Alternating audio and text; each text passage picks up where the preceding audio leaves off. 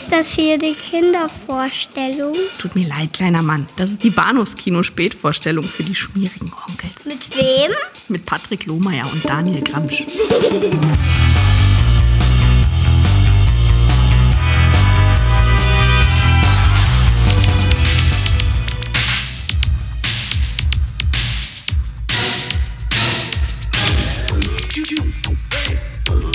Jeder Mensch sucht Liebe. Manche finden sie nie. Schatz, küss mich. Einigen aber begegnet das große Glück. Doch im Jahr 2017 kann dieses Glück sehr schnell wieder verloren gehen. Meinst du, du kriegst die wieder hin? Wenn man nach verlorener Liebe sucht, weiß man nie, was man findet. Cherry 2000. Hallo und herzlich willkommen im Jahre 2017 zum Bahnhofskino Podcast Nummer 247 mit Patrick Lohmeier. Das ist eigentlich unhöflich, dass ich mich zuerst nenne. Und Daniel Gramsch. Ja. Meiner, meiner, meiner Kirsche, meiner Kirsche 2018. Ja. Wie geht's dir? Ich, äh, ach, ich fühle mich als zweite Geige eigentlich ganz wohl. Ist okay. Mir geht's gut. Und selbst? Äh, Ja, ja, ich bin müde. Kurz vor äh, Punkt der absoluten Liegt- Erschöpfung zu, zu Liegt- zusammenklappenderweise. Liegt es an der Filmauswahl diese Woche? Nein, überhaupt nicht. Das, das freut mich. Wie geht's dir denn mit den beiden Filmen? Ach ja, ja, ja. Ja, ähm, pff, da will ich jetzt, glaube ich, gar nicht so wahnsinnig viel äh, vorwegnehmen, aber sagen wir mal, ähm, mein, mein, mein, mein, mein grober Eindruck ist, ich hatte mir von beiden einfach ein bisschen mehr äh. Nein. Doch. Ah, gut, Ja. dann, war- dann, dann wird es ein bisschen kontrovers, denn äh, mich hat es total umgehauen. Also bei Das schön. von 84 zum wiederholten Mal, jetzt bei Cherry 2000 zum, zum ersten Mal. Äh, lass uns äh, kurz ja, erwähnen, worüber wir sprechen. Ich habe es ja bereits erwähnt. Scheiße. Ähm, wir sprechen zum, zum einen und zum ersten über den äh, Film, über den das, das, das Lexikon des internationalen Films schreibt. Äh, ein, ein zynischer Film bar jeglichen moralischen Anspruchs, der versucht, seine Botschaft, dass auf Mord und Terror nur mit Terror und Mord geantwortet werden könne, auf besonders perfide Weise zu vermitteln. Äh, Ich, also das, das äh, war eine, eine schöne Formulierung. So Ja, muss man dem vermaledeiten Lexikon mal lassen. Ja. Aber ansonsten gebe ich ehrlicherweise einen feuchten Scheiß, was da drin steht. Zum zweiten sprechen wir über äh, Cherry 2000, also äh, Class of 1984 ist von Mark Lester, äh, hei- heißgeliebter Regisseur von äh, Phantomkommando, unter anderem, den wir ja auch schon rezensiert haben im Podcast. Und zum zweiten sprechen wir über äh, Steve de Jarnats, falls ich seinen Namen richtig ausspreche, fast nicht veröffentlichtes Mini-Meisterwerkchen, Kunststückchen Cherry 2000 über den äh, äh, hier, wie heißen sie, Schlüter und Kalkofer Hm. äh, 2013 votiert haben und ihn zum schlechtesten Film aller Zeiten 2013 gekürt haben. Ja. Auch so ein bisschen übers Ziel hinaus oder hinunter oder darunter geschossen. Ich muss ganz ehrlich sagen, ich meine, ich, ich, ich, es, gab Zeiten, da hielt ich gerade von Kalkofe eine unglaubliche Menge. Ich mag Der heißt auch nicht Schlüter, der heißt Rütter, oder? Es ist mir Naja. eigentlich so ziemlich egal, weil ich gucke ich gucke ihre Sendung nicht. Ähm, aber äh, mein, mein, mein Punkt ist der, na, ich, ich mag Kalkofe wirklich gerne. Ich fand, fand ihn immer sehr, sehr komisch. Ich habe ihn äh, zweimal getroffen, mich, mich sehr sympathisch und nett mit ihm unterhalten. War alles ganz gut, aber ich habe so das Gefühl, mit ihrem Schläferz, äh, ich sagen, äh, für, für, für Formate dieser Art ist das Wort Bärendienst äh, ähm, erfunden worden. Und ähm, ja, ich finde das als sehr schwierig. Das hast du aber wirklich sehr diplomatisch formuliert. Das finde ich gut. Ja, ich habe mir da ein bisschen Mühe gegeben. Ich weiß ja, äh, Oliver Kalkoff ist Stammhörer dieses Podcasts und äh, fühlt sich jetzt bestimmt nicht auf den Schlips getreten. Das will ich hoffen. Ja. Mm, Ja. Die Klasse von 1984 ist aber die Nummer eins hier und äh, ja, um, um den Titel gleich Lügen zu strafen, der Film wurde mitnichten 84 produziert, äh, sondern 1982 zur, kam er zur Erstausstrahlung. Äh, spielt im Jahre 1984 mutmaßlich, wobei ich mir gar nicht so sicher bin, ob die Jahreszahl jemals genannt wird. Aber ja. Also ich meine, Class Off heißt ja eigentlich auch, auch normalerweise Abschlussklasse, ne? Korrekt, ja. Aber Und- irgendwie so, so ein bisschen futuristisch angehaucht ist es so. Nicht so futuristisch wie das, das Sequel, was dann ein paar Jahre später folgte, Class of 1999, aber du, Ja. du hast recht, äh, dystopisch ja. irgendwie Verweise auf die nähere Zukunft gibt's aber nicht. Nö, So. Nö, nö. Was das Nö, ich meine, so, außer, außer, außer, der Anfang, ne, der da irgendwie sagt, irgendwie, na, wollen wir mal hoffen, dass es nicht bald überall so, so aussieht wie bei uns hier im Film. Genau. Paraphrasiert. Ja. Die, äh, die, die Texttafel des Films, die den Film einrahmen, äh, zu Anfangs und zu Endes sind irgendwie auch ein ganz besonderes kleines Highlight. Der Film klärt einen erstmal darüber auf, dass das irgendwie 280.000, glaube ich, Gewalttaten an Schulen die USA jährlich erschüttern und äh, ja, hier äh, heißt uns dann willkommen in einer ganz normalen High Highschool in den USA, obwohl es eine kanadische Produktion ist. Und äh, ich lese mal kurz die Inhaltsangabe vor von äh, UK 501. Aha. Und der schreibt, äh, der junge Lehrer Andy Norris wird an eine Schule versetzt, an der Lehrkräfte und Mitschüler von einer brutalen Punk-Gang terrorisiert werden. Norris Okay. Bestreben, dem Übeltreiber ein Ende zu setzen, führt zur Vergewaltigung seiner... F hey, der Film, die Inhaltsangabe springt vom ersten Satz gleich zum, äh, zum Äh, Ende zum des Schlussakt, ja. Okay. Okay, ja, genau. Die, seine Frau wird vergewaltigt. Das passiert dann zehn Minuten vor Schluss. Und äh, daraufhin sieht der gedemütigte Lehrer rot und geht ebenso schonungslos gegen die gewalttätige Gang vor. Ja, Okay. hm. so Ja. kann man auch äh, einen Film umschreiben in zwei Sätzen. äh, ja, äh, hat, hat, hat jede Menge Schauwerte oder Lesewerte zu bieten. Äh, von Alice Cooper vertonten Vorspann, eine sehr Ja. se- semi-prominente Besetzung mit Perry King, Timothy Van Patten, äh, Roddy McDowell, ähm, Mhm. Michael J. Fox in einer kleinen Rolle, ähm, einem Score von Lalo Schifrin und ähm, einem Drehbuch unter anderem von Tom Holland, der äh, auch die ganzen Child's Play-Filme, glaube ich, geschrieben hat. Oder Fright Night? Nee, Regisseur von Fright Night, glaube ich, ist. Beides ist richtig. Okay. Hey. so. Also jede Eigentlich- Menge äh, Genrefilm-Credentials. Äh, für, für dich, glaube ich, so das erste Mal, dass du den Film gesehen hast, korrekt?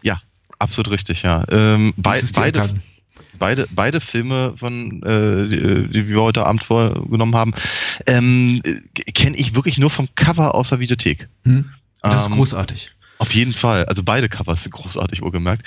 Und äh, dahingehend dann natürlich auch irgendwie so ein, so ein bisschen mh, Erfüllung von Kindheitstrauma? Nein, Trau Träumen? Träumen. Ich glaube, das wäre viel schöner.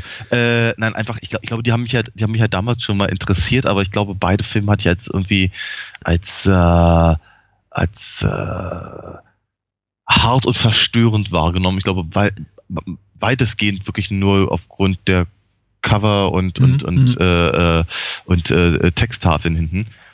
Ähm, genau, aber äh, beide habe ich entsprechend auch äh, diesmal halt zum, zum, zum ersten Mal mir angeguckt.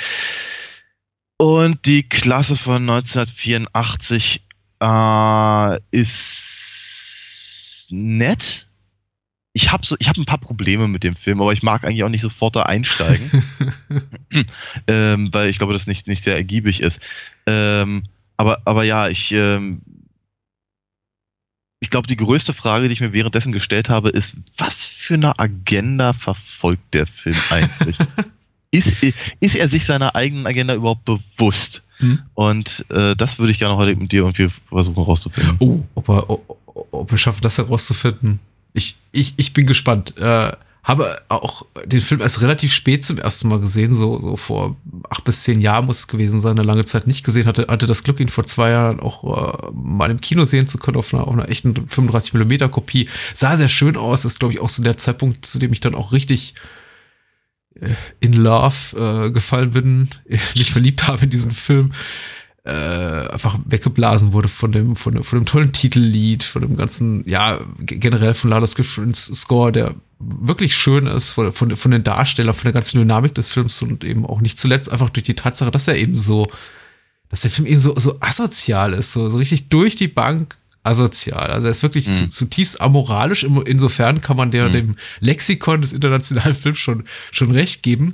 Mhm. Äh, ob das jetzt irgendwo Punkt Also, hat okay. am Ende, Ja. am Ende des Tages, darüber äh, sollten wir vielleicht auch gleich noch reden oder streiten. Äh, das ist Ja. auch, auch, auch, auch komplett korrekt. Aber ich, ich- ich- kann mich. ja. Hm? Entschuldige. Hm? Nee, aber ich, ich erinnere mich noch sehr gut daran, als, das, als ich den Film zum ersten Mal sah, eine grundlegend andere Erwartungshalte, da, Erwartungshaltung daran hatte, wer denn die Helden dieses Films sein würden. ne? Du guckst dir das Cover an und denkst dir, Ja. da ist diese Punk-Gang und die Ja. sehen ja auch irgendwie alle ganz schick aus, also nicht nur irgendwie attraktiv, sondern auch irgendwie so richtig so, so ansprechend in dem Sinne, was eben der, der Teenager in mir äh, sehen will. So die coolen Outlaw-Jungs, die irgendwas drauf haben, die sich so irgendwie gegen das Establishment stellen. Und auch der Lehrer hier, äh, gespielt von Perry King, ist ja irgendwie so ein ganz netter, äh, genau wie Rory McDowell, aber eben, es sind auch eben anfangs des Films ziemliche Würstchen. Da, da erwarte ich dann eben auch, dass dann äh, Peter Stagman um die Ecke kommt, dem man zeigt, was eine richtige Hake ist. Aber mhm. der, der Film macht es eben einem insofern nicht leicht oder untergräbt dann eben die, die, die Erwartung diesbezüglich, indem man sich dann irgendwie noch fünf, fünf Minuten dann, fünf Minuten nach Beginn die Punks outet als äh, rassistisches, asoziales, äh, äh, widerwärtiges, gewalttätiges äh, Pack, mit dem man nicht mal, weiß nicht, geschweige denn vom selben Raum möchte ich nicht mal reden, im, im, selben Gebäude und nicht mehr in derselben Stadt mit denen leben möchte. Mhm. Und äh, ja. man muss sich dann eben mit der Tatsache anfreunden, dass der Held des Films der, der neue Lehrer ist. Und der ist eben ja. auch nicht ganz unproblematisch. Ja, also äh, Okay, ähm, also ich, ich äh, alleine, alleine dabei habe ich jetzt schon ein paar Sachen gefunden, die ich halt irgendwie ehrlicherweise ganz anders sehe. Hau raus. Äh, ja, ich versuch's ja. Ähm, also erstens, ich finde den Song von Alice Cooper wirklich absolute Grütze. Mhm. Äh, hat, mir, hat mir gar nicht gefallen. Ich mag Alice Cooper ansonsten sehr gerne, aber dieses seichte Gesäusel brauche ich von ihm wirklich nicht. Äh, ich finde Lalo, also ich, ich sag Schiffrin, aber vermutlich ist Skiffrin richtig. Ähm, äh, Score finde ich, fand ich auch ausnehmend enttäuschend, weil ich ihm seine Musik normalerweise auch gerne mag und ich fand sie hier entweder nicht existent oder, oder, oder ein bisschen nervig. Also von mhm. daher, mich, mich hat es nicht angesprochen. Äh, ich finde die, ich, ich, ich finde sie als Punkband zu äh, Gang, als Punkgang äh, zu bezeichnen, finde ich schwierig.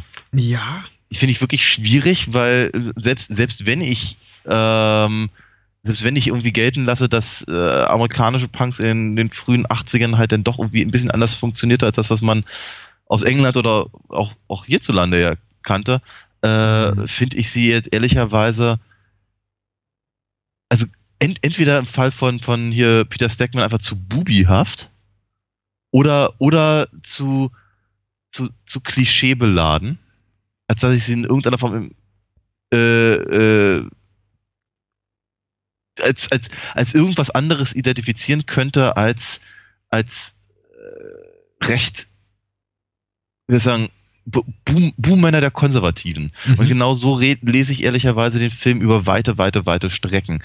Ich habe das Gefühl, deswegen fragte ich vorhin auch so nach der Agenda, weil ich irgendwie so ein bisschen das Gefühl habe, dass da, dass da etwas wirklich was, was ultrakonservatives irgendwie aufgemacht wird, äh, mit Hilfe von nicht weiter durchdachten Stereotypen. Mhm. Ne? Da haben wir, da haben wir, da haben wir den, den, den, den, den tumpen, großen, dicken, starken, der wie immer in solchen, in solchen Institutionen äh, eins auf die Gusche bekommt und dann, dann nur müde äh, mit den Schultern zuckt, um dann weiter drauf zu dreschen.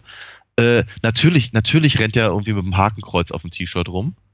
Ähm, dann haben wir den, den aber das taten die, die europäischen bzw. britischen ja, Punks auch, ja. Ja, ja, natürlich, aber hier, hier habe ich das Gefühl, äh, es ist, es ist eben, es ist eben nicht Anti-Establishment, ja, sondern es ist, es ist, sie meint auch so, ja. ja äh, und ähm, äh, dann da haben wir den, den, den, den schmierigen, gelackten, irgendwie stereotyp italienisch wirkenden Kerl, der, der, der sich äh, irgendwie da in dem, in dem Backstage-Bereich von der, von der Disco oder was es da auch mal sein mag, irgendwie erstmal einen Schuss setzt und äh, diese ganzen, das ist alles so, ach komm, ey, wie sich, wie sich, das, das, wie sich, wie sich kleine Vorstadtsrepublikaner irgendwie die bösen Jungs vorstellen, mhm. habe ich so das Gefühl. Ne? Und wie äh, möglichst dann noch mit, mit dem Zeigefinger äh, in, in, in Richtung Töchterlein und wie mit sowas ringst du aber nicht rum. Ich finde das wirklich ganz, ganz schwierig und deswegen finde ich auch diese ganze, diese ganze Prämisse so seltsam, äh, die ja, sagen wir vielleicht, das weiß ich nicht, das kann ich ganz, ganz schwer nachvollziehen, in den frühen 80ern auch noch als sehr futuristisch gelten, gegolten haben mag, mhm. heute eben leider nicht mehr äh, so von der Hand zu weisen ist, eben mit, mit den ähm, äh, Metalldetektoren am, am äh, Schuleingang und mhm, sowas. Mhm.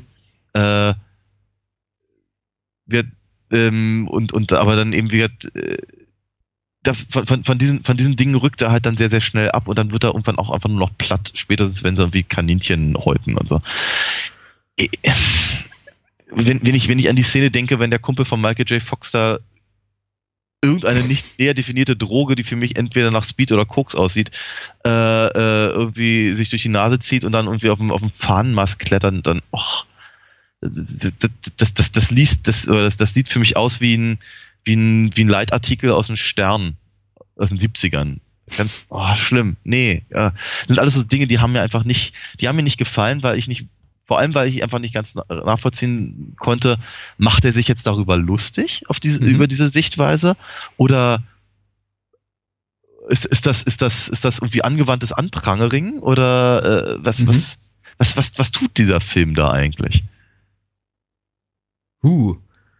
Hm es ist ein Exploitation-Film. Und äh, mit, der, mit der absolut konservativen Agenda, da gebe ich dir ja recht. Ich meine, äh, Geschmacksunterschiede äh, hin und her bezüglich jetzt äh, zum Beispiel der, der musikalischen Vertonung des ja, Films. Ja, ich ich finde den Score ganz fabulös, insbesondere gegen Ende, wo er in dieser kurz bevor es zur, zur Vergewaltigung, Vergewaltigung von, von Perry King, äh, äh hier, des Deras äh, Frau, Frau kommt, äh, diese Spannungsmusik die, die, die Skiffrin dann ra rausholt. Ich finde die irgendwie also ganz schön. Da ist mir tatsächlich auch der Score wirklich positiv in, ins Ohr gefallen. Also für mir ist er nicht so spurlos vorbeigezogen, was so die okay. ja politische Agenda des Films betrifft. Uh, äh, ja, triffst du, triffst du es wie die Faust aufs Auge. Der Film ist halt erz, erzkonservativ aus einer irgendwie sehr politisch, moralisch äh, korrekten äh, Haltung raus entstanden oder zumindest gedacht, zumindest in der Art und Weise, wie er seine Figuren zeichnet. Irgendwie nicht meilenweit weg von dem, was äh, äh ein Mann sieht Rot 3 macht und äh, vergleichbare Filme. Es ist ein, mhm. auch im weitesten Sinne ein Rape-Revenge-Movie, also wenn auch erst kurz vor Schluss, weil dann kommt ja, ja. eben die, die, die, die, die äh, Vergewaltigung und der, der große Rache ab. Bis dahin ist der Film ich finde, bewegt er sich irgendwie so bis Minute 60, bevor es dann irgendwie so richtig ans Eingemachte geht, auf einem handwerklich guten Niveau und ich bin äh, konstant gut unterhalten. Ich frage mich allerdings auch, wohin das Ganze führen soll irgendwann und wie viele Variationen von, oh, es hat wieder jemand Drogen genommen und ähm, mhm. Peter Stagman ist irgendwie der, der brillante psychopathische Bösewicht. Und äh, wenn man das zum zehnten Mal gezeigt bekommt, frage ich mich dann doch auch, ja, wohin, wohin soll das Ganze noch führen?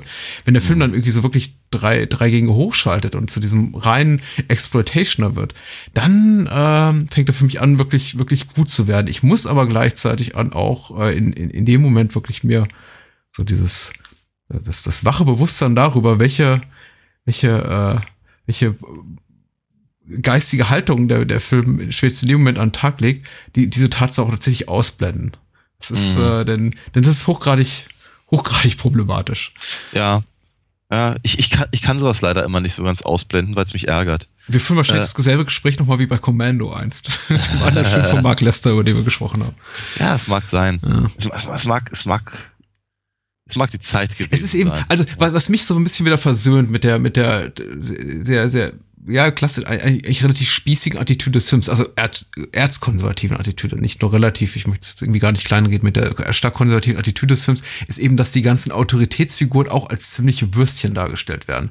Der Direktor ja. der Schule ist ein Würstchen, Roddy McDowell ist ein, ist ein, ist ein, ja, ist ein kleiner, schwacher Säufer, auch selbst, selbst der Lehrer, äh, der, der, der neue ambitionierte Lehrer hier, Mr. Norris, ist äh, zwar do, durch, durchaus ambitioniert und in dem Moment, in dem auch die Punks seinen, seinen Schul, seinen Klassenraum verlassen, ein, ein durchaus guter, kompetenter Lehrer, aber eben auch so konsequent glatt und belanglos und auch mhm. in der Tatsache, dass er zu Hause eine äh, schwangere Frau sitzt, nach die ihn, die ihn anhimmelt, so einfach so klischeehaft gezeichnet, dass mhm. ich ihn ihm auch nicht ernst nehmen kann. Ja. Und äh, mich für, für mich das die, diese diese Figuren auch nicht so wirklich als als Identifikationsfiguren taugen. Insofern das versöhnt mich wieder so ein bisschen. Wenn die jetzt alle durch die Bank irgendwie als als super kompetent und äh, super kompetente Identifikationsfiguren gezeichnet worden wären, hätte ich gesagt, hm, ja, okay, ganz klar, der, der Film will das und das von mir. Aber irgendwie sind beide Seiten auf ihre Weise doof. Außer Michael J. Fox, der ist Nur ein bisschen chubby, aber Ja, der ist nett. Und äh, wie heißt seine Freundin? Ist das Patsy? ich hab's vergessen. Ja. Ja. Die nette mit den kurzen Haaren. Ja, das ist die dann letzte, zum, zum Schluss äh, die Ouvertüre von 1815, Ja. 1815 äh, dirigieren darf, ja. Äh, na gut. Ähm, ja, ja, also äh, Perry, Perry King ist ein ist ein Milchbrötchen, aber das war er auch schon beim Trio mit vier Fäusten, muss man ganz Mhm. ehrlich sagen. Ähm, Hatte aber zwei der vier Fäuste. ja. Das, äh, Du bist kein Fan, ich merke schon. Ja, ja, schwierig. Ich erinnere mich immer voller Graus noch an diesen komischen orangen Roboter. Der war nicht Äh, so cool wie Joe Penny. Ja. Hm, Okay. Hm. Weiter im Text. Ähm, genau, nee, er ist, er ist äh, ja, ich, also sagen wir mal so, ich bin, ich bin dem Film ja in gewisser Weise ein bisschen dankbar, dass er nicht irgendwie äh, zu, was weiß ich, Mr. Hollands Opus oder sowas wird. ähm, äh, und, und, und irgendwie äh, äh, quasi P P Peter über, über die Musik dann irgendwie sein, sein, sein wahres, sensibles Ich äh, Mhm. äh, entdeckt und so. Ist, ist okay. Ähm, ich finde, aber das sind, das sind aber zum Beispiel auch so eine Sachen, bei denen mich der Film halt so ein bisschen in die Irre führt. Ich glaube, ich glaube, deswegen bin ich dem Film auch so ein bisschen sauer, muss ich ganz ehrlich sagen. Mhm. Nicht, weil er mich, weil er, weil er, weil er äh, mich in die Irre führt, sondern weil nichts damit passiert. Ähm, diese, diese, Geschichte, du meintest es ja gerade irgendwie der, der, der geniale Psychopath und so Mhm. ähm, äh, wenn man da irgendwie an sein, an sein, sein Piano-Solo denkt, ähm, wäre es ja, es, es wäre ja ein leichtes gewesen, über eine solche Szene den, den äh, Antagonisten in irgendeiner Form menschlicher wirken zu lassen. Ja, ihm, was ich dann noch mit der, mit der Geschichte mit seiner Mutter da vielleicht dann noch irgendwie irgendwelche häuslichen Probleme aller ähm, äh, Breakfast Club oder sowas noch, noch äh, äh, anzudichten. Wäre ja alles gegangen. Macht der Film nicht, aber er, hat- er hat diese ganzen Ansätze. Wenn er jetzt losgehen würde und diese Ansätze ad absurdum führen würde oder, oder kommentieren, satirisch, dann ähm, wäre ich dem Film, glaube ich, nicht ganz so mh, übellaunig gesonnen. Mhm. Ähm, weil, weil, aber ich habe einfach das Gefühl, er präsentiert die, diese ganzen Sachen, aber sie verpuffen und letztendlich werden, werden eben die Figuren dann doch wieder nur auf die Hakenkreuze auf ihren, auf ihren T-Shirts, die äh, Nadeln im Arm und äh, die, äh, weiß ich, keine Ahnung, sadistische Perversität Mhm. äh, reduziert und es, es, es, es, wird, es wird nicht mal, es wird, es wird nicht mal der Versuch unternommen, das in irgendeiner Form ähm, zu begründen. Es, es, es, es, es, liegt offenkundig nicht an den, an, den, an den Figuren selbst, sondern es liegt an der Gesellschaft, in der sie sich befinden. Aber die Gesellschaft selber wird überhaupt gar nicht thematisiert oder wenn, dann eben nur konservativ und positiv besetzt Mhm. was seltsam ist. Also es ist eben äh, es ist so, es ist so ein bisschen so so wie als, als würden sie sagen, äh, wenn sie nicht im Ghetto leben wollen, dann sollen sie doch äh, wegziehen. Es ist so, ich finde ich finde das ich finde das halt wirklich wahnsinnig schwierig, ähm, wie eben der Film eben mit seinen eigenen Themen halt umgeht. Ich finde auch die Exploitation-Momente äh, gelungener. Sie kommen mir ein bisschen zu spät. Also,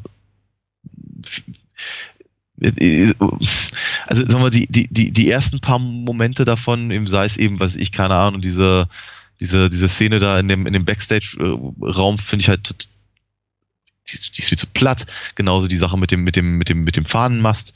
Ähm, äh, die Sache mit den Kaninchen hat irgendwie wenig was mit den, mit den, mit den Bösewichten tatsächlich zu tun, sondern eher mit der Würstchenfigur von Roddy McDowell. Ähm, ich, die Vergewaltigungsgeschichte finde ich, ist mir, auch die finde ich total schwierig Ja. auf, und auf, äh, auf, auf, auf, ganz, ganz vielen unterschiedlichen äh, äh, Ebenen. Erstens, also wenn wir von der, von der, von der Tatsache an sich, dann die, die offenkundige Referenz an sowas wie ähm, äh, Clockwork Orange. Ähm, dann diese, die, die, also einfach die filmische Aufbereitung finde ich mh, wirklich schwierig. Und alles, was daraus, was daraus resultiert, Mhm. habe ich meine Probleme mit. Hm. Ähm, Wenn es letztendlich dann, dann, dann später nur noch darum geht, ähm, dass äh, äh, hier Mr. Norris eben die, die, die minderjährigen Delinquenten da äh, aufmischt, dann gebe ich durchaus recht, dass, es, dass das ein bisschen Spaß machen kann. Also die, die, die, die, die Geschichte mit der, mit, der, mit der Tischsäge, die zum Beispiel fand ich doch sehr amüsant. oh Mann. Ähm, das Schlimme ist, ich kann dir nicht mal widersprechen. Also die Verwalti- Ver Vergewaltigungsszene oder generell das die Entscheidung, eben eine Vergewaltigung als das äh, Plot-Element ins Spiel zu bringen, das jetzt das sprichwörtliche Fass zum Überlaufen bringt, ist Ja. problematisch aus heutiger Sicht. Das war es Oh ja. wahrscheinlich auch schon im Jahre 1982. Insofern, also der Film verfolgt damit ja so, so, so, so, so eine klassische Handlungsdynamik wie tausend andere Exploitation-Filme vor ihm. Er tut das aber eben quasi unter dem äh, Anstrich eines, äh, eines äh, relativ hochwertig produzierten Studiofilms. Mhm. Und deswegen äh, erwartet man es nicht so. Das ist so Mhm. ein bisschen das Problem, was ich initial hatte mit dem Film. Problem insofern, als ich gesagt habe, so, oh, das äh, war jetzt aber irgendwie unerwartet. Ich habe irgendwie da was Glatteres erwartet. Genauso wenig, wie ich erwartet hatte, einen abgetrennten Arm am Ende, Ende zu sehen. Oder Mhm. äh, eigentlich schon die, die erste Szene, der ich dachte, oh, das habe ich jetzt aber nicht so kommen sehen, war der, der Moment, in dem der Lehrer Norris eigentlich schon zur Mitte des Films, zur Halbzeit des Films vollkommen ausflippt und das äh, Au- Auto von äh, Stackman komplett, komplett ruiniert. Weil ich denke, ja, du Mhm. bist doch noch gar nicht so weit. Du musst dich eigentlich noch, noch, noch ein bisschen weiter treten lassen, bis du das darfst. Aber äh, die, die spielt eben schon relativ früh mit, mit offenen Karten. Aber tatsächlich inhaltlich, äh, also dramaturgisch bleibt das, das, das der hakeligste Moment für mich auch die ganze Vergewaltigungsszene. Äh, ja, was soll ich dazu sagen? Ruiniert sie den Film für mich am Ende des Tages? Ja, vielleicht, wenn ich zu viel drüber nachdenke. Genauso wie es einige andere Szenen könnten. Zum Beispiel, ich habe hab vorhin fehlerhafterweise zur, zur netten kurzhaarigen Dame gesagt, also Denine heißt die, dass sie Patsy ist. Patsy ist ja tatsächlich die Freundin von Stackman. Und Ah. Patsy ist ja auch so eine äh, problematische Figur. Die, mit der habe ich ähnlich, ähnliche Probleme wie mit dem ganzen Vergewaltigungsmoment, weil die wohnen eigentlich all immer diesen Momenten, in denen irgendwie äh, Frauen äh, sexuell brutalisiert werden bei und finde das alles total schön, irgendwie nett Mhm. Ja. und äh, cool, Ja, was ihr, ihr, ihr, äh, Ja. ihr Buddy, Kompagnon, Gang, Gangleader, äh, Stagman da, da tut. Ja. Ja. Weil sie davon, da, da auch irgendwie Nutznießer raus ist. Entweder kann sie dann, we- weiß ich nicht, weil weil sie gerne zuguckt anscheinend. Ja, ja. Das ist auch so eine, so eine merkwürdige Sexualpolitik, die ist äh, aus heutiger Perspektive schwierig. So Mhm. die, äh, die, äh, äh, die, die, die, die Lesbe mit der sadistischen Ader. Mhm. Uh, ähm, ja. Äh, Ich weiß nicht, äh, ruiniere ich mir gerade den Film, in dem ich so hin, vor, vor mich hin monologisiere oder dir zu lange zugehört habe. Ich habe hab im Großen und Ganzen noch, ich habe im Großen und Ganzen immer noch Spaß an dem Film, eben weil ich den, den, das Ende als unglaublich irgendwie kathartisch empfinde und äh, eben auch sehr, sehr gut äh, inszeniert. Es gibt so ein paar inszenatorische Aussetzer. Ich gebe dir recht, äh, Jimmys Sturz vom Fahnenmast ist kein Glanzpunkt des Films, weder inszenatorisch noch irgendwie was so den Spannungsfaktor betrifft, weil man eigentlich weiß, wo, worauf es hinausläuft. Das könnte eigentlich aus so, auch aus so einem Anti-Drug-Commercial der Ja, ja. 80er Jahre stammen, von wegen, Das ist ja nimm, nimm, nimm, genau, nimm, nimm, nimm, nimm Crack und es geht dir so wie Jimmy. Jimmy, der vom Fahnenmast stürzte. äh, und auf, äh, keine Ahnung, unten ankam und äh, man seine Teile zusammenlesen musste. Aber äh, ja, davon abgesehen ist der Film eben einfach sehr gut gemacht und ähnlich wie bei Commando, um wieder mal darauf zurückzukommen, habe ich äh, großen Spaß daran, solange ich nicht zu sehr über seine, seine, seine Politik nachdenke. Beziehungsweise kann, kann ich mir schön reden, indem ich einfach sage, jeder in dem Film ist so entweder scheiß korrupt, amoralisch bis zum letzten, äh, bis zum bis zur letzten Haarspitze oder so äh, klischeehaft ins, ins Positive oder ähm,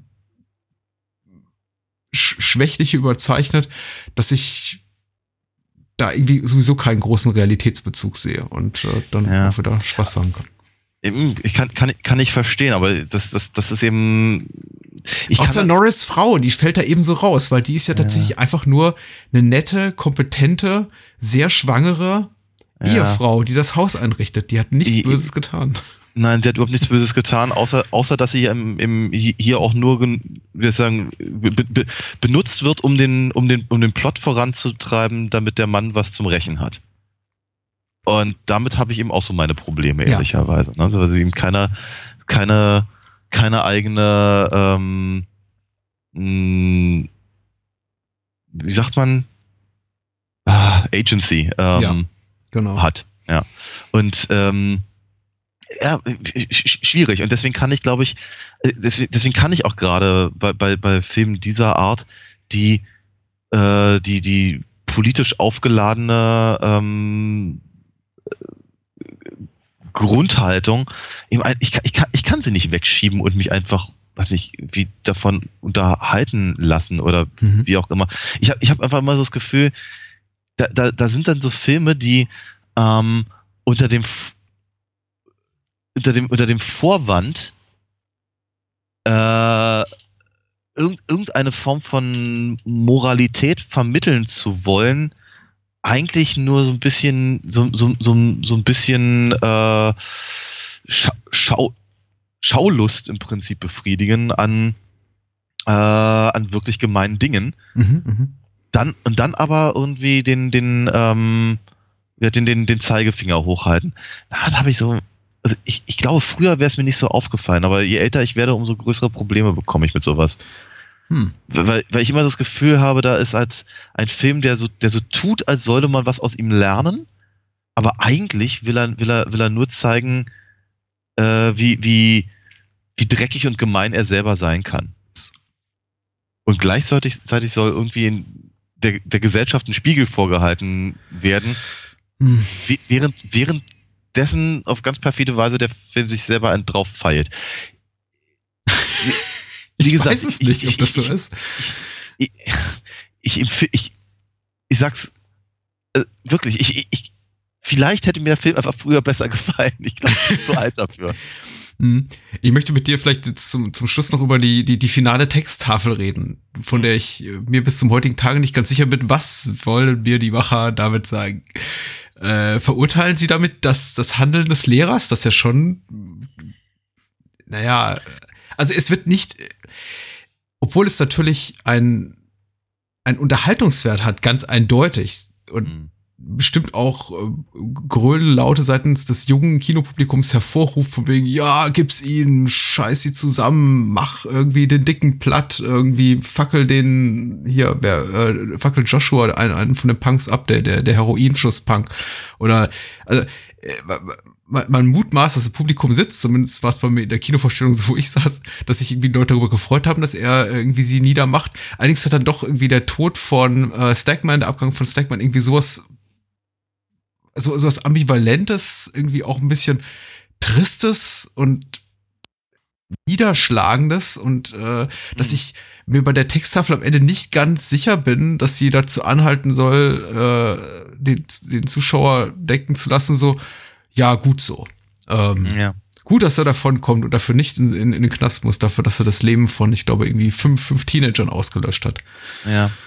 Was, was übrigens inhaltlich schon mal ein, ein weiterer Problempunkt ist. Ne? Hm. Ähm, ich ich habe diese Texttafel eigentlich äh, so gelesen, dass sie nochmal noch mal das System an sich äh, verurteilt. Mhm. Also ja, mag sein, dass also, ne, also der, der äh, also Mr. Norris hat offenkundig laut dem Film einen guten Grund. Ne, äh, wird gepiesackt, bis er irgendwann bricht. Und äh, eigentlich haben sie sich auch verdient, die Sausäcke. Und äh, das, aber das, aber das, aber das System hat das nicht früh genug erkannt, ähm, weil er ja zum Beispiel keine Beweise liefern konnte, dem, dem, dem äh, wieseligen ähm, Direktor und dem, dem, dem, ja. dem, dem verfressenen Bullen. Ähm, und jetzt hat im Prinzip, jetzt ja, mag sein, dass Norris eben selber amoralisch gehandelt hat, hat aber damit natürlich auch einfach das, das, das, das Schlupfloch des Systems, durch das Stackman und Konsorten die ganze Zeit geschlüpft sind, äh, quasi nochmal betont. Also wie, ich glaube, ich glaube, dass also, so, so habe ich das halt einfach äh, äh, äh, aufgefasst, dass das eben einfach nochmal noch mal ein Ding mit der Keule ist Richtung äh, Richtung ähm, mh, ja Systemkritik. Guck mal, guck mal, da geht das hin. Ja. Ja. Ja. Sie ist so überflüssig. Mhm. da hätte ich mir tatsächlich, das ist einer der, einer der, ja, minder, minder, für mich minder schwergewichtigen Punkte, aber an dem ich wirklich auch Kritik an dem Film äußern muss innerlich, dass er wirklich sich, sich diese Ambivalenz des Films einfach nicht, dass er sich nicht traut, in dem Moment ambivalent zu sein und, und selber irgendwie auch zum, äh, darüber rätseln lassen, ob ihm, ob dem Lehrer denn eben Konsequenzen für seine Taten drohen oder eben nicht, sondern uns quasi entlässt in den Abend mit der relativ ja, besänftigenden Aussage, mehr oder weniger direkt formuliert, ja, die, die, die Punks im dicken Gänsefüßchen haben es ja irgendwie verdient und der Lehrer kommt, kommt frei am Ende des Tages. Ja. Ich, äh, auch dass seine Frau da auf dem Dach steht, hätte ich ihr auch nicht unbedingt gewünscht. Aber es ist eben, das sind eben auch die Mechanismen des Exploitation-Kinos. Vielleicht muss man, ich weiß nicht, vielleicht der Film hat, glaube ich, sein Publikum relativ gut im Kopf und äh, untergräbt eben die Erwartungen hier und da, aber in gewisser Weise eben vor allem, was so die letzten 20 Minuten des Films betrifft, äh, erfüllt er eben Beat für Beat genau das, glaube ich, was auch das Publikum da sehen will, inklusive eben der Botschaft am Ende des Tages, dass äh, der, der, der blutdurstige Rächer schon irgendwo mhm. recht hatte. Und es ist ja. ja irgendwas, was bis heute zieht. Ich meine, es gibt jetzt ein, es, es gibt, es kommt jetzt demnächst äh, die, die Tage ein, ein, ein, ein, ein Death Wish, also einmal sieht rot Remake in, in die Kinos mit äh, ja. Bruce Willis in ja. der Charles Bronson-Rolle. Also ja. funktioniert ja anscheinend immer noch. Ja, natürlich, klar. Ich meine, Liam, Liam Neeson macht seit irgendwie gefühlten 25 Jahren keine anderen Filme, ne? Ja. Ähm, Action Dad. Action Dad. Ja. Also, ja, also ich, ich, ich tue mich mit dem gesamten Genre, glaube ich, schwer. Ähm, ich, und ich muss auch ganz ehrlich sagen, ich hatte, aber das ist, glaube ich, eher, das ist so, das kann man dem Film selber direkt, glaube ich, gar nicht vorwerfen, sondern nur meiner eigenen Erwartungshaltung. Ich hatte was Futuristischeres erwartet. wir können ja, äh, wir können ja noch mal über, über Class of 1999 reden. Irgendwann das ist dann nicht ja. äh, Roddy McDowell, sondern Marco McDowell und Stacy Keach äh, in okay. der Zukunft. Okay. Und der ist futuristisch, das kann ich dir okay. versprechen. Ah, Stacy Keach ist auch ständig in solchen Sachen, ne? Also. Ich wollte zum Ende noch kurz erwähnt haben, dass das nichts mit dem Film selber zu tun hat, sondern mit einem seiner Darsteller, dass Timothy Van Pattons Karriere ja wirklich äh, in, in, in eine komplett andere Richtung gegangen ist. Er ist mit, ja. er ist irgendwie, glaube ich, kurz noch Erscheinen des Films zu einem, hat sich gewandelt zu einem der etabliertesten wirklich TV-Regisseure. Ja, überhaupt. Sopranos und sowas. Oder und was, ist ja. ja. für irrsinnig viel gutes TV einfach der letzten 20 Jahre verantwortlich. Also ja. hat irgendwie äh, äh St. Elsewhere-Episoden angefangen, auch zu inszenieren, kurz nach Erscheinen des Films und hat, äh, ich glaube, über ein Viertel der Sopranos-Episoden auch inszeniert und, und The Wire, äh, Homicide, wirklich tolle Sachen gemacht, auch das Drehbuch mitgeschrieben zu Pine Barrens, was so mit als eine der besten Sopranos-Folgen überhaupt gehandelt wird. Mhm. Also im, im, im TV-Bereich unglaublich ja. coole Sachen geleistet. Und das ist natürlich nicht uninteressant, weil, äh, aber sagen wir mal, schön, dass du es erwähnst, weil die Sopranos natürlich, äh, sagen wir mal, das Spiel mit der Ambivalenz und den und und Figuren, die man eigentlich nicht mögen sollte, mhm an deren Geschichten man aber interessiert ist, deren, deren moralisches Handeln im eigenen Kontext äh, zwar in Frage gestellt wird, aber nie so, wie das Publikum es erwartet. Äh, also, das, das, das, soll ich sagen, ähm, da, da wird's richtig gemacht. Ja. Na gut, das ist, das ist nur Ihre Meinung. hm. Was, äh, was, was empfiehlt mir der Loveboard heute? Hm, der, der Loveboard empfiehlt, gehe auf äh, paypal.me slash Bahnhofskino und spende hey. Geld für diesen Podcast. Hm. Ja. Hm. Dazu muss man nicht mal, dazu, dazu, da, dazu, dazu muss man nicht mal, nicht mal einen Vertrag mit seinem, mit seinem Anwalt aufsetzen. Das ist sehr gut, genau. Ähm, aber auch Larry Fishburne würde empfehlen, geht zu paypal.me slash und spende, spende ein paar Groschen für diesen Podcast. So. Ja, das war die kleine Werbeunterbrechung. Larry Fishburne hat man kürzlich erst, ne? Mhm. In Nightmare lange 3, ja. Hm? Äh, auch äh, Cherry 2000 ist gefüllt mit äh, tapferen Genre-Recken. Äh, Melanie Griffith und David Andrews spielen natürlich nominell die Hauptrollen, aber unter anderem spielen auch mit Brian James, äh, schön. Robert Zedar, Larry Fishburne in kleinen Rollen. Haben wir wen vergessen? Hm, Ben Johnson als Six Finger Jake. Der Mhm. Schauspieler hat, glaube ich, finde ich gerade doch alle zehn. Und äh, ist auch hinter den Kulissen gut besetzt. Nicht zuletzt durch den Komponisten Basil Polidoris. Doris, ach, ach, ja. Einer von der, einer von der Sorte leider viel zu früh von uns gegangen. Hm. Mhm. Viel Das zu früh von uns gegangen. Ja, Ja. bitte. Das muss man auf jeden Fall, also das muss man Cherry 2000 auf jeden Fall lassen. Ein unglaublicher Score. Sehr, Mhm. sehr schön. Da war er dich ein bisschen enttäuscht. Und das höre ich ja ungern. Bitte? Dafür hat er dich ja ein bisschen enttäuscht, der Film. Und das höre ich ja ungern. Denn ich dachte, das sei genau dein Ding. Ja, ist er, äh, äh, no, no, nominell. Und ähm, äh, ist, ist er auch über weite, weite, weite Strecken. Aber dazu, Hm. dazu später mehr. Vielleicht erstmal kurz die Inhaltsangabe. Ja. Korrekt. Äh, problematische Entstehungsgeschichte, 85 äh, erschienen. Der Regisseur hat auch nur zwei Filme gemacht. Äh, danach, zwei Jahre später, noch Miracle Mile, der für mich wahrscheinlich zu den Top 5 Filmen der 80er überhaupt gehört. Ein unfassbar guter Film. Äh, aber zuvor eben Cherry 2000. Lag zwei Jahre auf der Halde, bevor er, glaube ich, in Europa ins Kino kam. Auch im November 87 in Deutschland. Kurz. Ist keiner reingegangen, aber macht ja nichts. Und in den USA hat er tatsächlich, glaube ich, erst 88 direkt auf Video verwurstet wurde. Ja. Was schade ist, denn äh, Ja. also egal ob man den Film mag oder nicht, was jetzt so die, die, die Größenordnung des Films betrifft, das ist keine kleine Videoproduktion. Um Gottes Willen nicht. Nein, der sieht sehr gut Nee. aus. Und die Inhaltszugabe schreibt hier Schub oder Schab bei der OFDB und der schreibt äh, im Jahr 2017 eine schwere Klimakatastrophe hat die Erde heimgesucht und einen Großteil der weiblichen Population dahingerafft. Die Wissenschaft hat allerdings für Ersatz gesorgt und nahezu perfekte Roboterfrauen entwickelt, die die fehlende Menschenfrauen ersetzen. Als die Roboterfrau Cherry 2000 von Sam Treadwell, gespielt von David Andrews, den Geist aufgibt, ist er am Boden zerstört, weil es für das alte Modell keine Ersatzteile mehr gibt. Er hört aber kurz darauf von einem Roboterfriedhof voller Ersatzteile, der allerdings in gesetzlosen Zone 7 liegt, in der Verbrecher und Outlaws das Sagen haben. Gemeinsam mit der Abenteurerin E, gespielt von Melanie Griffith, macht er sich auf den Weg, um den Friedhof aufzuspüren. Während der abenteuerlichen Suche kämpfen sie gegen allerlei Banditen. Ja, und kommen sich dabei näher. No. So ist es. So ist es. Wann wusstest du, dass die beiden sich finden würden?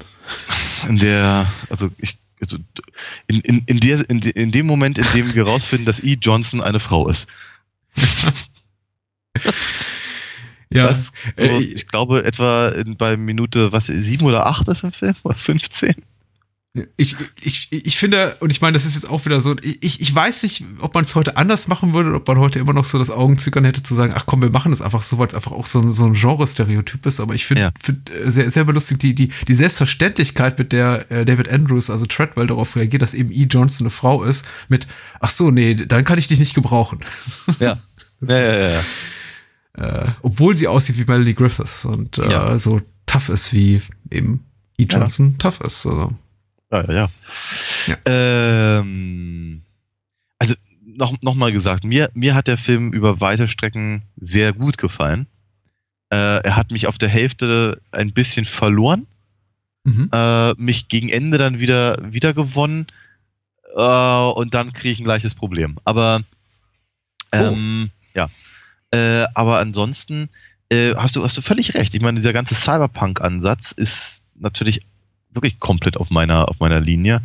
Ähm, ich finde die ich finde diese äh, ich, ich finde die Idee 2017 jetzt nicht nicht äh, nicht so überkandidelt äh, zu, zu gestalten, wie man es, was ich keine Ahnung, äh, was in etwa zur selben Zeit rausgekommen. Oder vor, vor, vor, ja, also oder, oder was, was, was vorher war. Äh, Naja, im Das selben Jahr kam Robocop raus. wollte ich gerade sagen, auch Blade, Runner, Robo, spielt. Ja. Blade Runner Robocop, äh, Zurück in die Zukunft 2. Ähm, Mhm. Ja, Mhm. äh, also von daher nee, einfach alles so ein kleines bisschen auf dem, auf dem, auf dem Teppich zu lassen, äh, fand ich eigentlich ganz, ganz, ganz cool.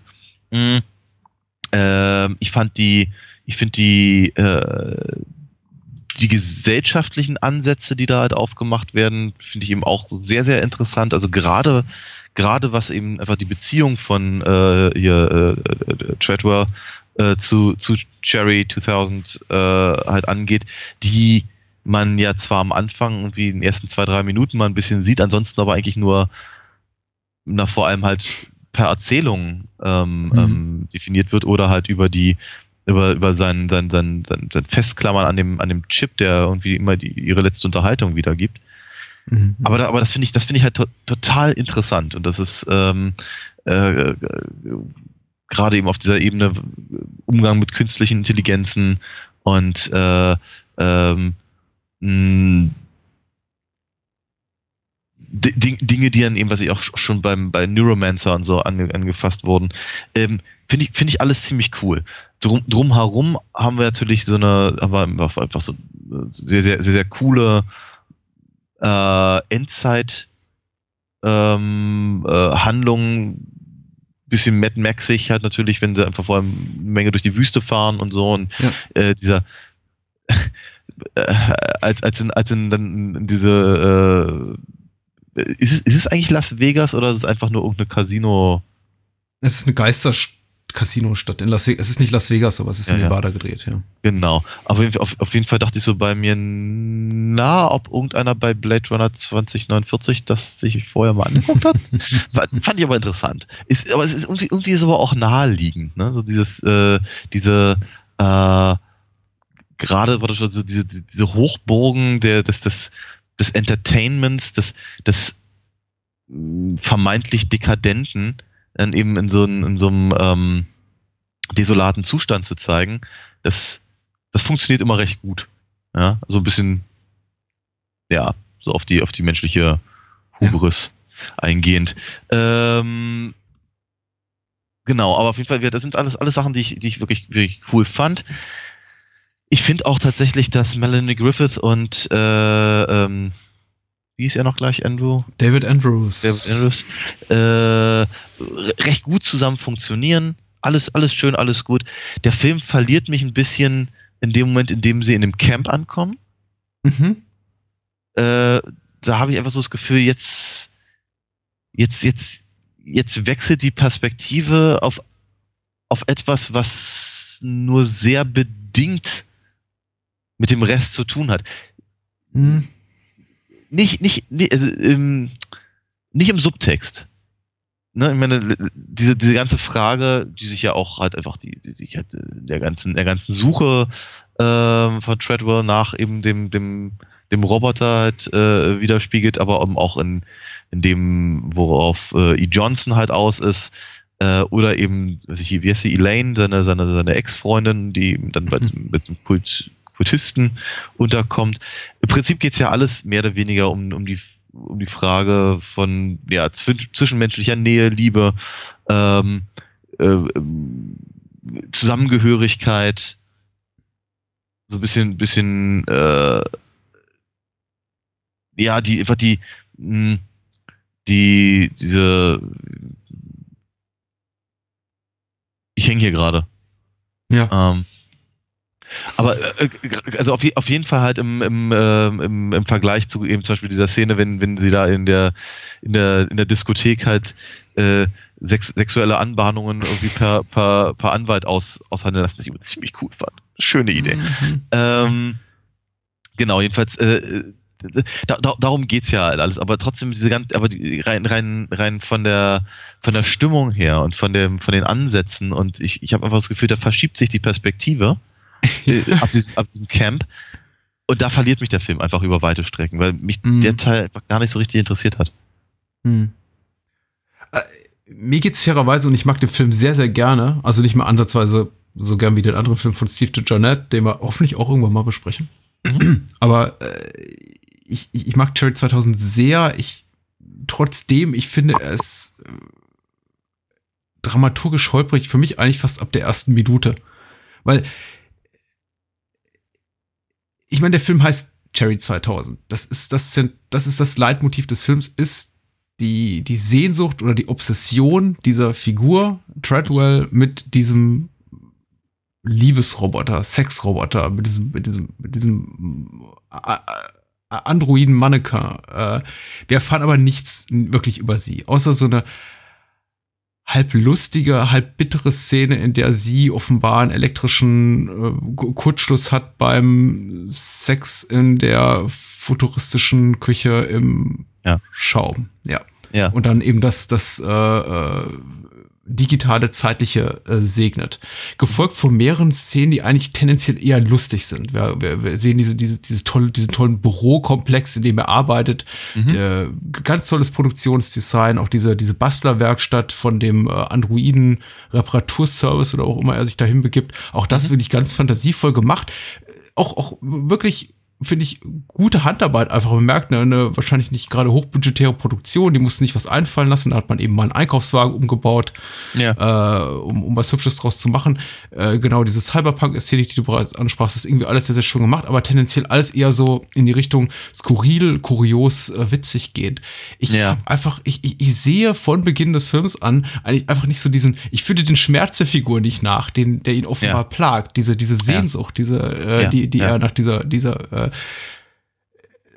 Ja. nach Cherry 2000 hat. Und das ist eben Ja. so ein bisschen auch das grundsätzliche Problem, was der Film für mich niemals so richtig abschüttelt. Ich, Ja. ich, ich finde Schritt für Schritt ein bisschen wieder zur Figur hin, wenn ich dann eben sehe, in eben zum Beispiel dieser Szene in der, in der Disco mit Larry Fishburne, wo Larry Fishburne einen Anwalt spielt, der quasi ein, ein Vertrag, ein, quasi ein Sex, Kopulations, Liebes, weiß nicht, romantisches Beisammensein Vertrag draftet für, für, für zwei, zwei Menschen und man sieht eben, äh, ah, okay, so kompliziert sind also zwischenmenschliche Beziehungen zwischen äh, Liebespartnern geworden in der Zukunft. Man kann dann auch irgendwie so ein bisschen besser verstehen, warum sich eben äh, äh, Treadwell nach dieser, nach dieser künstlichen Entität sehen. Aber so Ja. richtig, so richtig eben auch nicht, weil wir sehen niemals, dass das alltäglich Beisammensein der beiden, wie, Ja. wie sie sich lieben, wie sie zusammenleben. Es Ja. ist einfach, ist alles so ästhetisch und dramaturgisch überhöht und, und in, ins Skurrile getrieben, dass es eben immer so ein bisschen eher ein Running Gag als ein wirklich mitreißendes Leitmotiv bleibt. Ja. Und äh, so mag ich summa summarum den Film wirklich sehr gern, aber da kommt wieder meiner, meiner Lieblingssprüche raus. Irgendwie eher, eher, er ist nicht wirklich mehr als die Summe seiner Teile. Es sind ganz tolle Sequenzen drin. Der Score ist zwischenweise, stellenweise ganz toll. Ich mag Tim Thomason als, als äh, Schurken Lester ganz gerne, wie er irgendwie so seine, seine kleinen Perversitäten auslebt. Diese ganze Actionsequenz in diesem in, in, in der Wüste Nevadas, wo sie dann irgendwie diesen Felsen zum Einsturz bringen und irgendwie das Mhm. Auto am Magneten hängt und sie da diese Ro Mhm. Ah, eine unfassbar in, in Pardon My French geile Actionsequenz, einfach richtig richtig gut gemachte Action und auch fantasievoll gemachte Action, aber alles Hm.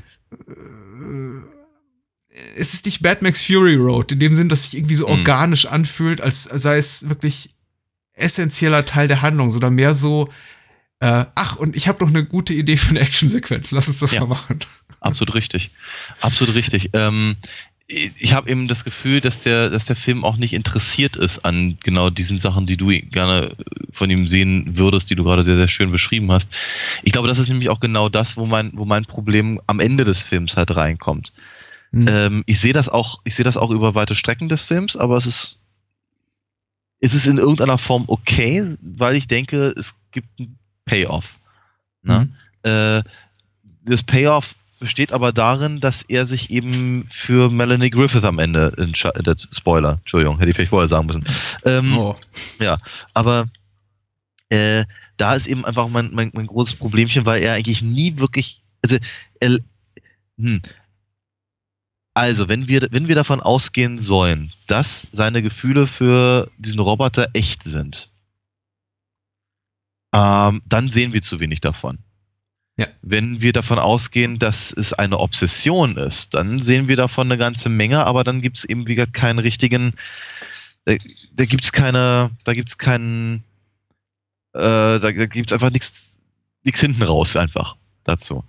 Ähm, wenn da, wenn wir, wenn wir merken würden, okay, eigentlich ist er nur zu faul dazu, sich in einer, in der, in der beziehungsunfreundlichen Welt eben mit solchen Sachen auseinanderzusetzen, äh, dann, wie soll ich sagen, reichen aber ehrlicherweise die zwei Szenen am Anfang des Films nicht aus, um, am, um nach 90 Minuten noch dran zu denken.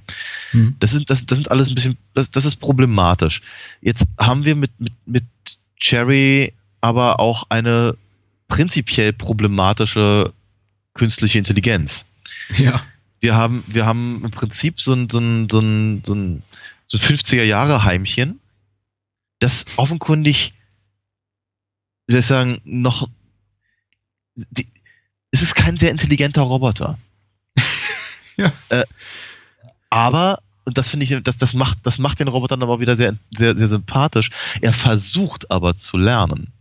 Und er ist ganz, äh, und sie ist ganz stolz darauf, ähm, äh, ihm, ihm halt bei der, bei der abendlichen Konversation oder beim, beim, beim, beim, beim Essen irgendwie zu erzählen, was sie jetzt alles, was sie jetzt alles schon wieder weiß. Sie kann bloß mit der Information nichts anfangen.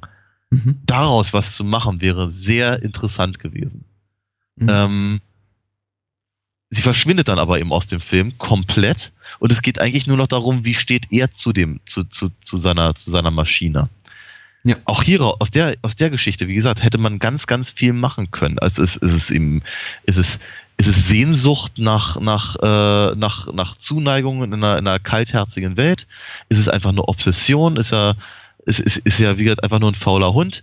Oder ähm, ist er irgendwie äh, sozial gehemmt? Oder, ne?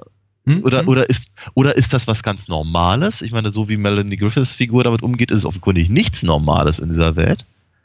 Aber etwas, was man in der großen Stadt irgendwie, ja, so, so, ein, so ein, ein bisschen unter den Tisch fallen lässt und mehr als so ein bisschen freundliche Kabeleien von den Kollegen gibt es davon auch nicht. Ähm, und wenn dann Cherry am Ende wieder auftaucht, haben sie eigentlich mit der Figur auch nichts, nichts zu tun. Also sie, sie, sie, ja. sie, hm. das ist, das finde ich, im- das finde ich ganz, ganz schwierig. Die, dass, dass, dass dieser, dass, dass, dass, äh, dass, dass auch wird auch, auch sie wiederum keine eigene, äh, ke- keinen eigenen Antrieb hat. Ähm, und letztendlich äh, von ihm, von ihm halt allein gelassen wird.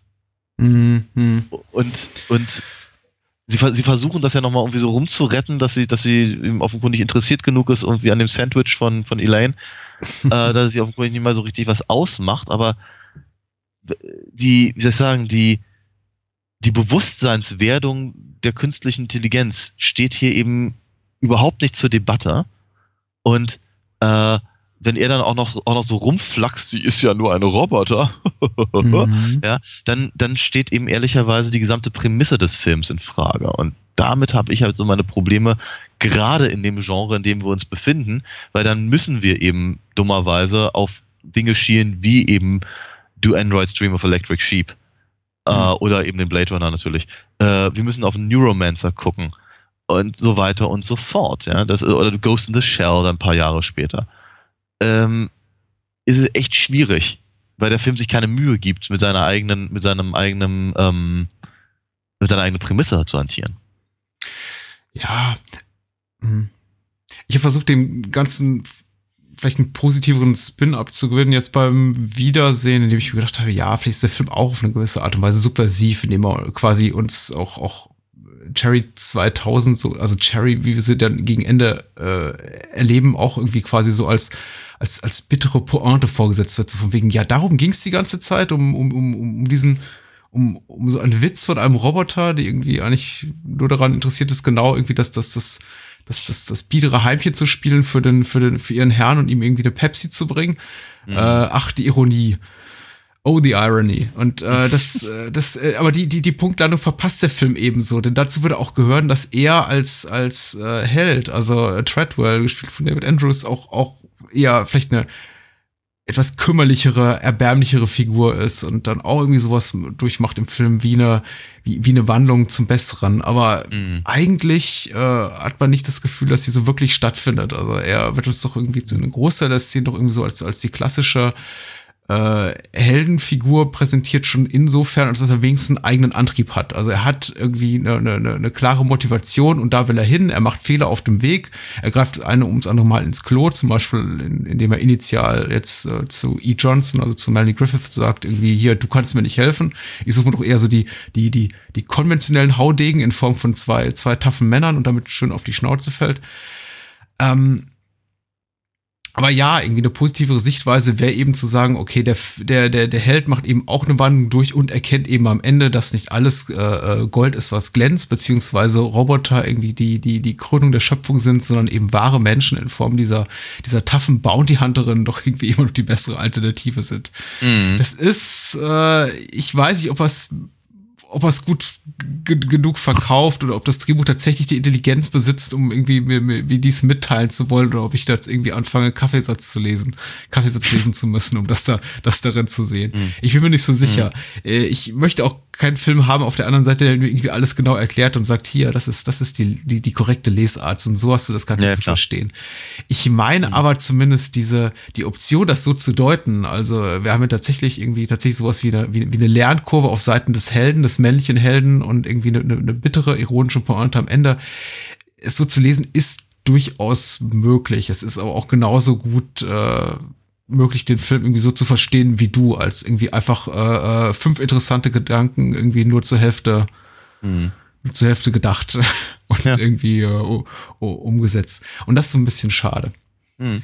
Äh, ich muss sagen, Melanie Griffiths Figur versöhnt mich mit vielem, weil sie einfach insbesondere für das 80er Jahre Action oder Genre Abenteuerkino eine sehr ungewöhnliche Figur ist. Also wir haben sehr Ja. wenig, wenig, wenige wirklich positiv besetzte Action-Heroinen einfach im, im Action-Kino dieser Zeit und sie ist da definitiv auch ein Vorreiter zu dem, was wir ja schon ein paar Jahre zuvor jetzt mit einer mit einer mit einer äh, Ripley gesehen haben in Alien, aber das was Ja. irgendwie äh, jetzt auch erst so in den letzten Jahren wirklich ver, ver, verstärkt kommt, nämlich dass man sagt, hier wir haben wirklich starke Frauenfiguren in einer in einer actionbetonten Rolle Ja. und ähm, äh, sie eben auch das Ruder quasi so des Films übernimmt als Ja. äh, zentrale Figur, die das Gesche Geschehen steuert. Und Immer dennoch Mann natürlich, ja. Und dennoch, wollte ich gerade sagen, und dennoch, dennoch ist, äh, sie, sie, sie mag nicht, sie mag eben nicht so ein Heimchen sein wie Cherry, Mhm. aber dennoch se sehnt sie sich dann eben auch nach. Ja, ja, das ist Das schade. ja, denke ich mir, mh, auch wieder so eine verpasste Chance.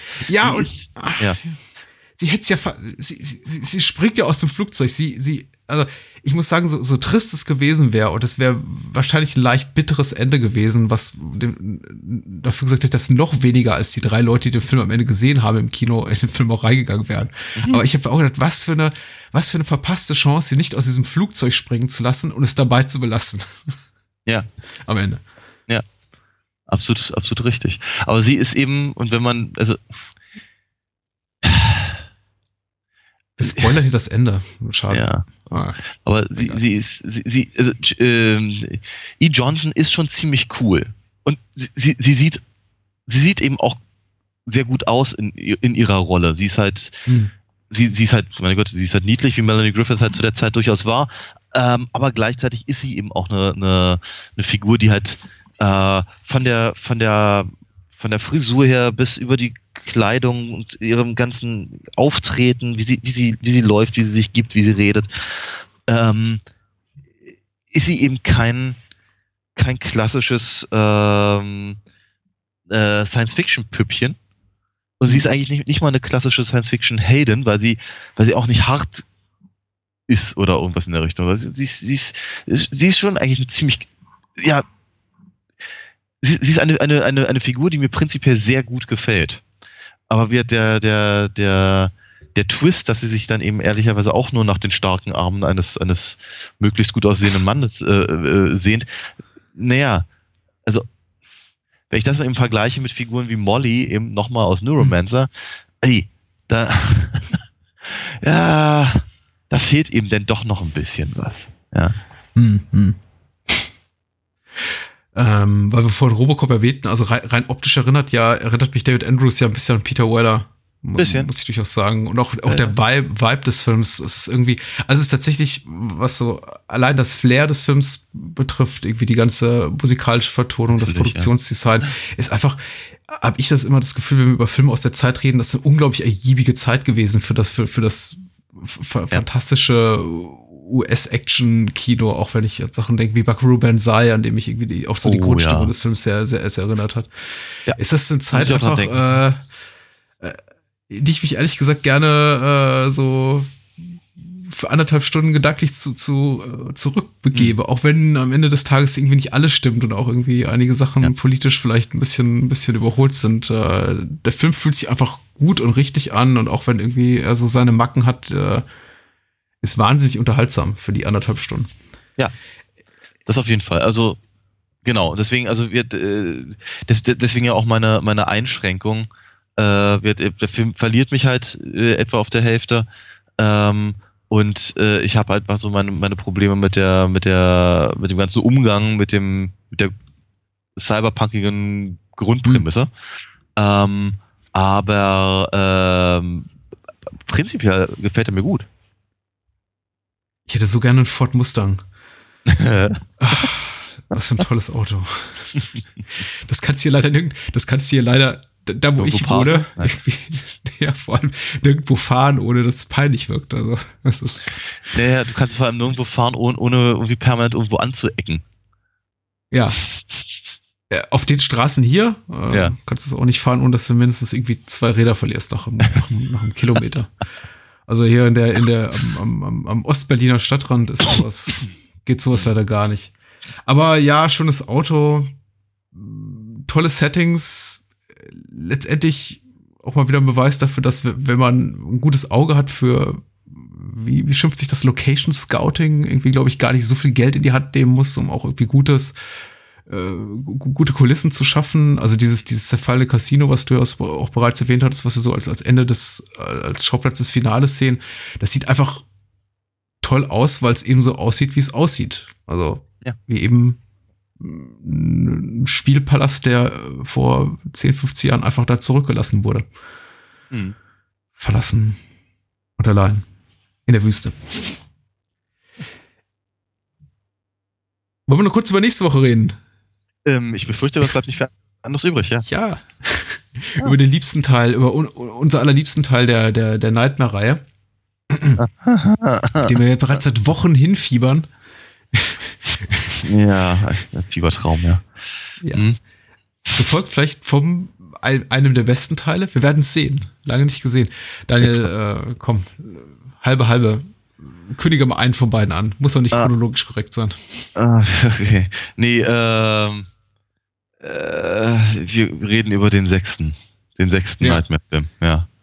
F F F Freddy's Dead? Kann das sein? Ja, Ja. ja, grammatikalisch grenzwertig, genau. Freddy's Dead, äh, The Final Nightmare mit, äh, ich glaube, Tom Arnold und Roseanne Barr und Alice Cooper in Gastauftritten, Johnny Depp. Äh,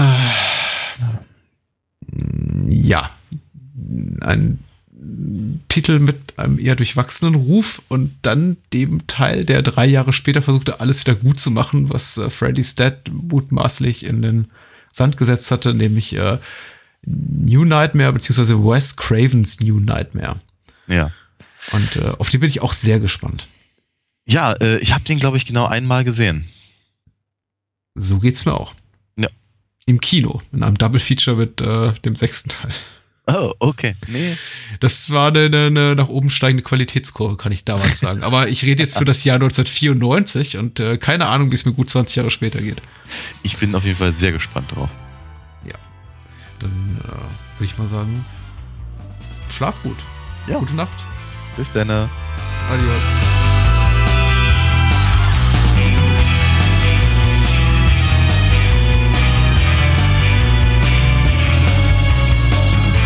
War Bahnhofskino. Wollt ihr mehr von uns lesen oder hören? Natürlich sind wir auch bei Twitter und Facebook vertreten. Schickt eure Filmwünsche oder Feedback an patrick.bahnhofskino.com. Und unter alinafox.de findet ihr alles zu den Comics und Hörspielen rund um Daniels Meisterliebe. Vielen Dank fürs Zuhören und adios.